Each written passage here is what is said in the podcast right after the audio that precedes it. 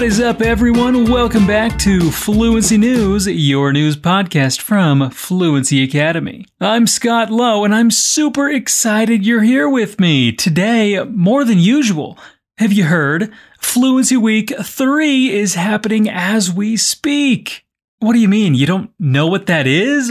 Well, let me tell you. Fluency Week is the biggest free language learning event in the world. It's a week to study languages, yes, languages plural. You can choose to study English, Spanish, Italian, French, or German, or even more than one language at a time.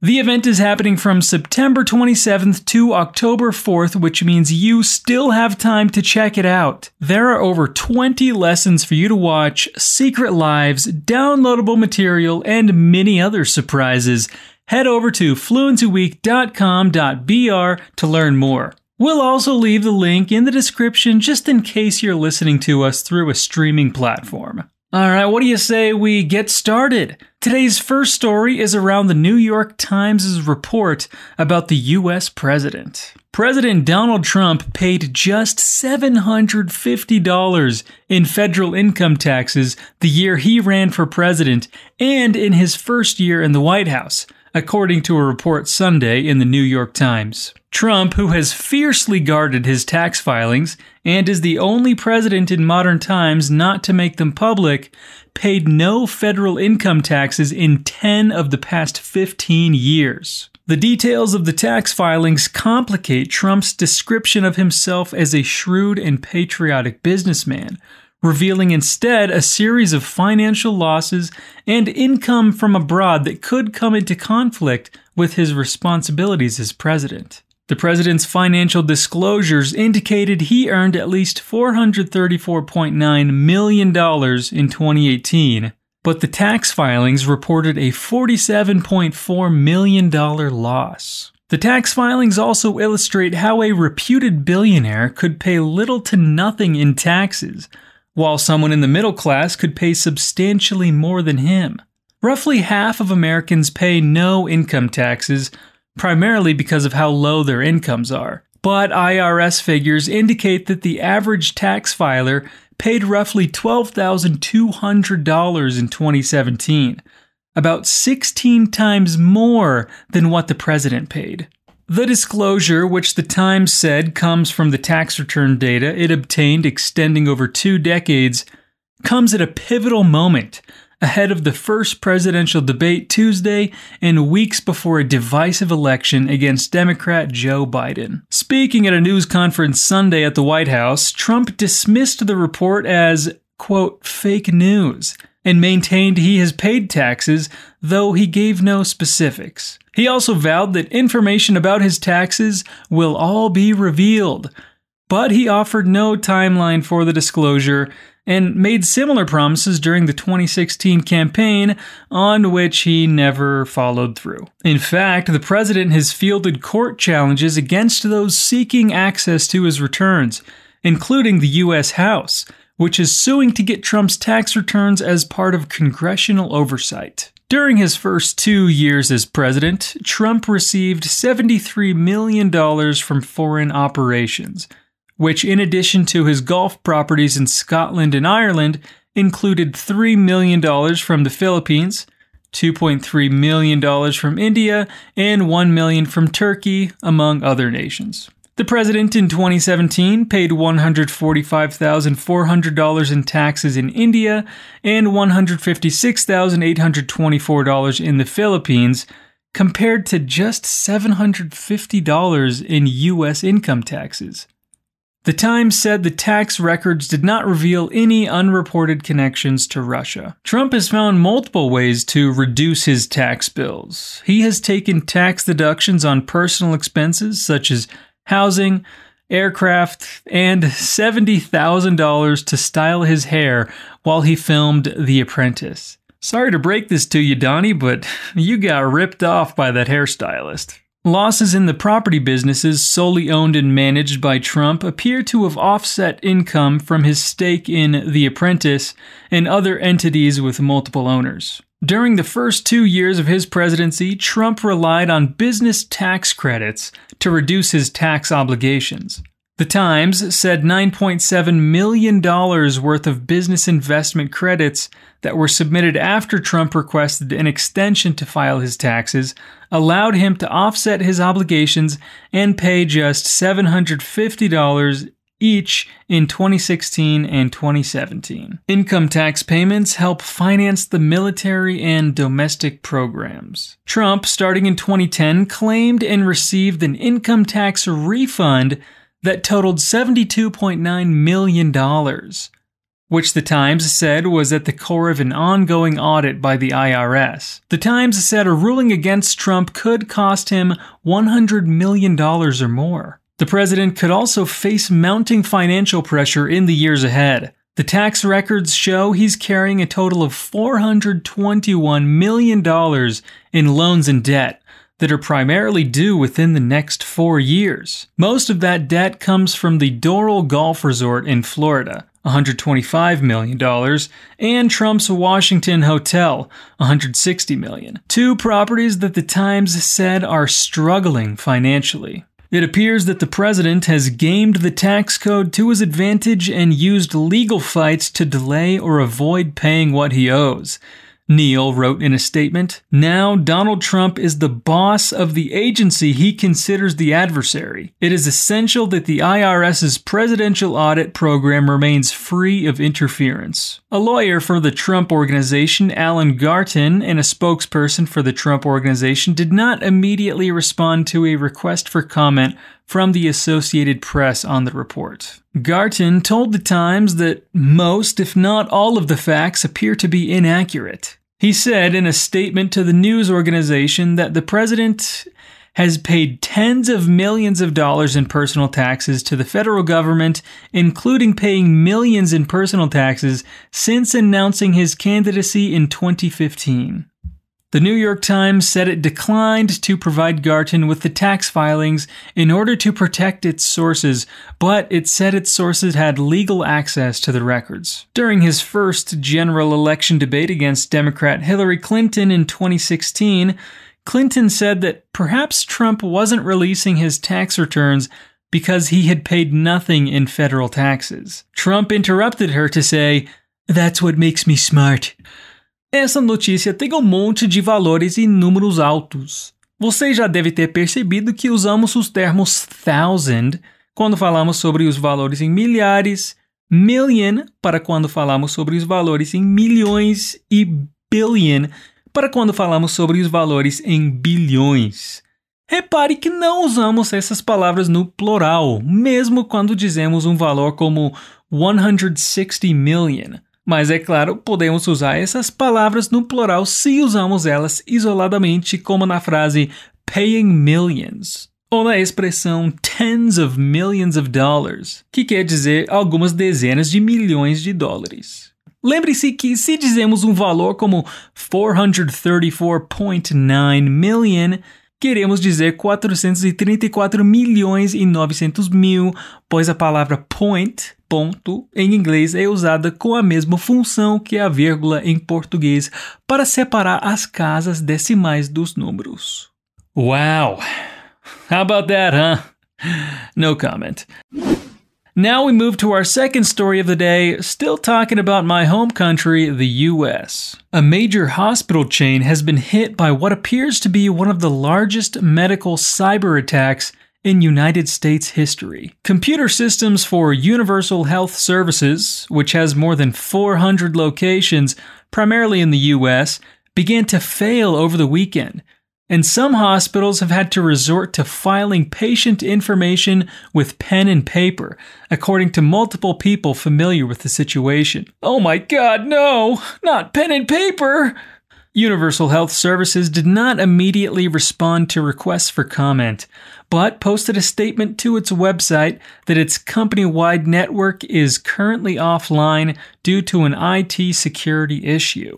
One person familiar with the company's response efforts, who was not authorized to speak to the press, said that the attack, quote, looks and smells like ransomware. Ransomware is a type of malicious software that spreads across computer networks, encrypting files and demanding payment for a key to decrypt them. It's become a common tactic for hackers, though attacks of this scale against medical facilities aren't common. A patient died after a ransomware attack against the German hospital in early September required her to be moved to a different hospital, leading to speculation that it may be the first known death from ransomware. Hackers seeking to deploy ransomware often wait until the weekend, when a company is likely to not have as many technical staff members present. Two Universal Health Services nurses who requested not to be named because they weren't authorized by the company to speak with the media said the attack began over the weekend and has left medical staff to work with pen and paper. One of the nurses, who works in a facility in North Dakota, said the computers slowed down and then eventually simply would not turn on in the early hours of Sunday morning. As of this AM, all the computers are completely down the nurse said. Another registered nurse at a facility in Arizona who worked this weekend said the computer just started shutting down on its own. Our medication system is all online, so that's been difficult, the Arizona nurse said. While many patient charts at that facility are on paper, medical information is maintained online, though it's backed up at the end of each day, the nurse said. We had those up to date as of the 26th the person said. Now we have to hand a label every medication, the nurse said. It's all improv. Ransomware can devastate hospitals. In 2017, a ransomware strain called WannaCry, created by hackers working for the North Korean government, spread across the world and infected the UK's national health system even though it wasn't a direct target. The attack disrupted at least 80 medical facilities, though there were no publicly reported deaths associated with the incident. Kenneth White, a computer security engineer with more than a decade of experience working with hospital networks, said that the delays caused by ransomware attacks can have dire consequences for patients. When nurses and physicians can't access labs, radiology, or cardiology reports, that can dramatically slow down treatment and, in extreme cases, force rerouting for critical care to other treatment centers. He said, When these systems go down, there is the very real possibility that people can die. Uma palavra que aparece muito em notícias é o though, que pode ser traduzido por palavras diferentes no português, como mas, embora, ainda que ou apesar. Ele é muito usado para dar essa ideia de contraste, de oposição de ideias. É legal reparar que ele é bem versátil, porque pode aparecer em vários lugares das frases, no começo, no meio e até no final das frases. Nesta notícia temos a frase though it's backed up at the end of each day, que tem justamente o sentido de ainda que. Outro uso comum é o do even though, que dá mais ênfase ao sentido though, como na frase even though it wasn't a direct target. Okay, now we go a bit further. We're getting out of the US and going into space. The existence of liquid water on Mars, one of the more hotly debated matters about our cold, red neighbor, is looking increasingly likely. New research published Monday in the journal Nature Astronomy indicates that there really is a buried reservoir of super salty water near the South Pole. Scientists say such a lake would significantly improve the likelihood that Mars might just harbor microscopic life of its own. Ooh, aliens. Some scientists remain unconvinced that what's been seen is liquid water, but the latest study adds weight to a tentative 2018 finding from radar maps of the planet's crust made by the Mars Express robot orbiter. That research suggested that an underground lake of liquid water had pooled beneath frozen layers of sediment near the South Pole, akin to the subglacial lakes detected beneath the Antarctic and Greenland ice sheets on Earth. Earth's subglacial lakes are teeming with bacterial life, and similar life might survive in liquid reservoirs on Mars, scientists have speculated. We are much more confident now, said Elena Pettinelli, a professor of geophysics at Roma Tre University in Italy, who led the latest research and the earlier study. We did many more observations and we processed the data completely differently. Pettinelli and her team processed 134 observations of the region near the South Pole with groundbreaking radar from the Mars Express orbiter from 2012 to 2019, more than four times as many as before, and covering a period of time more than twice as long. They then applied a new technique to the observation data that has been used to find lakes beneath the Antarctic ice sheet, as well as an older technique used in the 2018 study. Both methods indicate that there is a patchwork of buried reservoirs of liquid in the region, Pettinelli said. A large reservoir about 15 miles across, surrounded by several smaller patches up to 6 miles across. The researchers can't tell how deep the reservoirs go, but they begin about a mile below the surface, she said. And while the radar doesn't show what they're made of, they are probably hypersaline solutions. Water saturated with perchlorate salts of calcium, magnesium, sodium, and potassium that keep them liquid at minus 90 degrees Fahrenheit and below, Pettinelli said. The new study of potential underground niche for life on Mars comes just weeks after scientists reported finding potential signs of life in the clouds of Venus. If there really are buried bodies of liquid water, they might be a prime spot where microbial alien life could survive on Mars. Perhaps a remnant of the life that might have existed there billions of years ago if Mars had seas of water on its surface. Liquid water is a key ingredient for life as we know it. Although exotic chemistries for life based on hydrocarbons or carbon dioxide have also been proposed. Mars is now thought to be bone dry, but moisture in its atmosphere freezes during Martian winters as water ice above the permanent carbon dioxide ice caps at the North and South Poles. If the discovery is verified, it would be the first time liquid water has been found on Mars, and it would have a profound impact on the search for extraterrestrial life. Steve Clifford of the Planetary Science Institute, a nonprofit based in Tucson, Arizona, said he agrees that the underground body of water is the most plausible explanation for the radar observations by the Mars Express but he argues that it might not be as cold or as salty as the researchers suggest. Clifford, who worked on the Mars Express mission but wasn't involved in the new study, said he thinks the underground liquid could be created by heat from the planet's hot interior, melting the icy sediments in the same way that geothermal heat melts the base of the Antarctic ice sheet in some regions.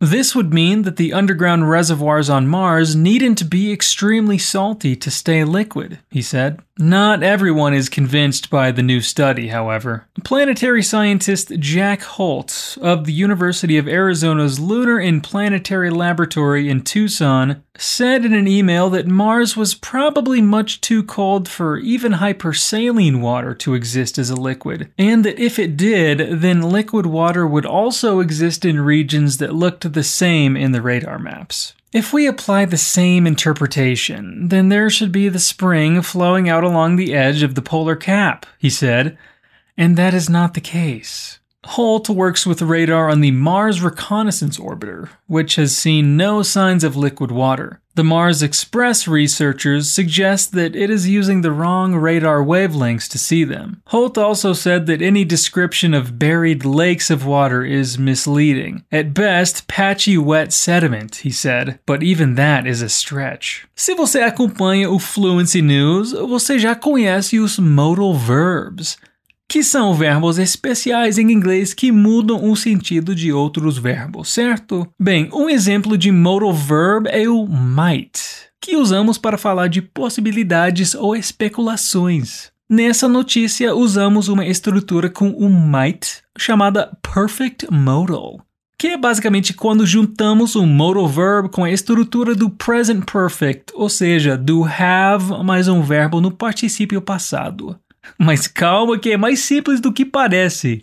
A frase sobre a qual estou falando é The life that might have existed there billions of years ago. Nessa frase usamos o might have existed para especular sobre um evento passado, algo que possivelmente aconteceu, mas que não temos certeza absoluta. E você pode usar essa estrutura com outros modal verbs como o would ou should e falar sobre coisas que teriam ou deveriam ter acontecido no passado, mas que não aconteceram ou que não temos como ter certeza de que aconteceram. And finally, how about we see some good news? Medicine keeps advancing, and the UPV slash EHU's Nanobiocell Research Group is developing systems that enable cells to be used as drugs. Cell therapy raises hopes for treating those diseases for which there are as yet no effective pharmacological solutions. Biomaterials, a journal in the field of material sciences and medicine, has just published the paper Multifunctional Biomimetic Hydrogel Systems to Boost the Immunomodulatory Potential of Mesenchymal Stromal Cells which reports on the results of one of the lines of research of this group at the UPV slash EHU's Faculty of Pharmacy. Hey, if you don't know what any of those medical terms mean, neither do I. The results obtained so far are very encouraging, and the researchers hope to make headway in a multifunctional cell therapy system to treat inflammatory bowel disease. They have already commenced studies on ulcerative colitis in animal models.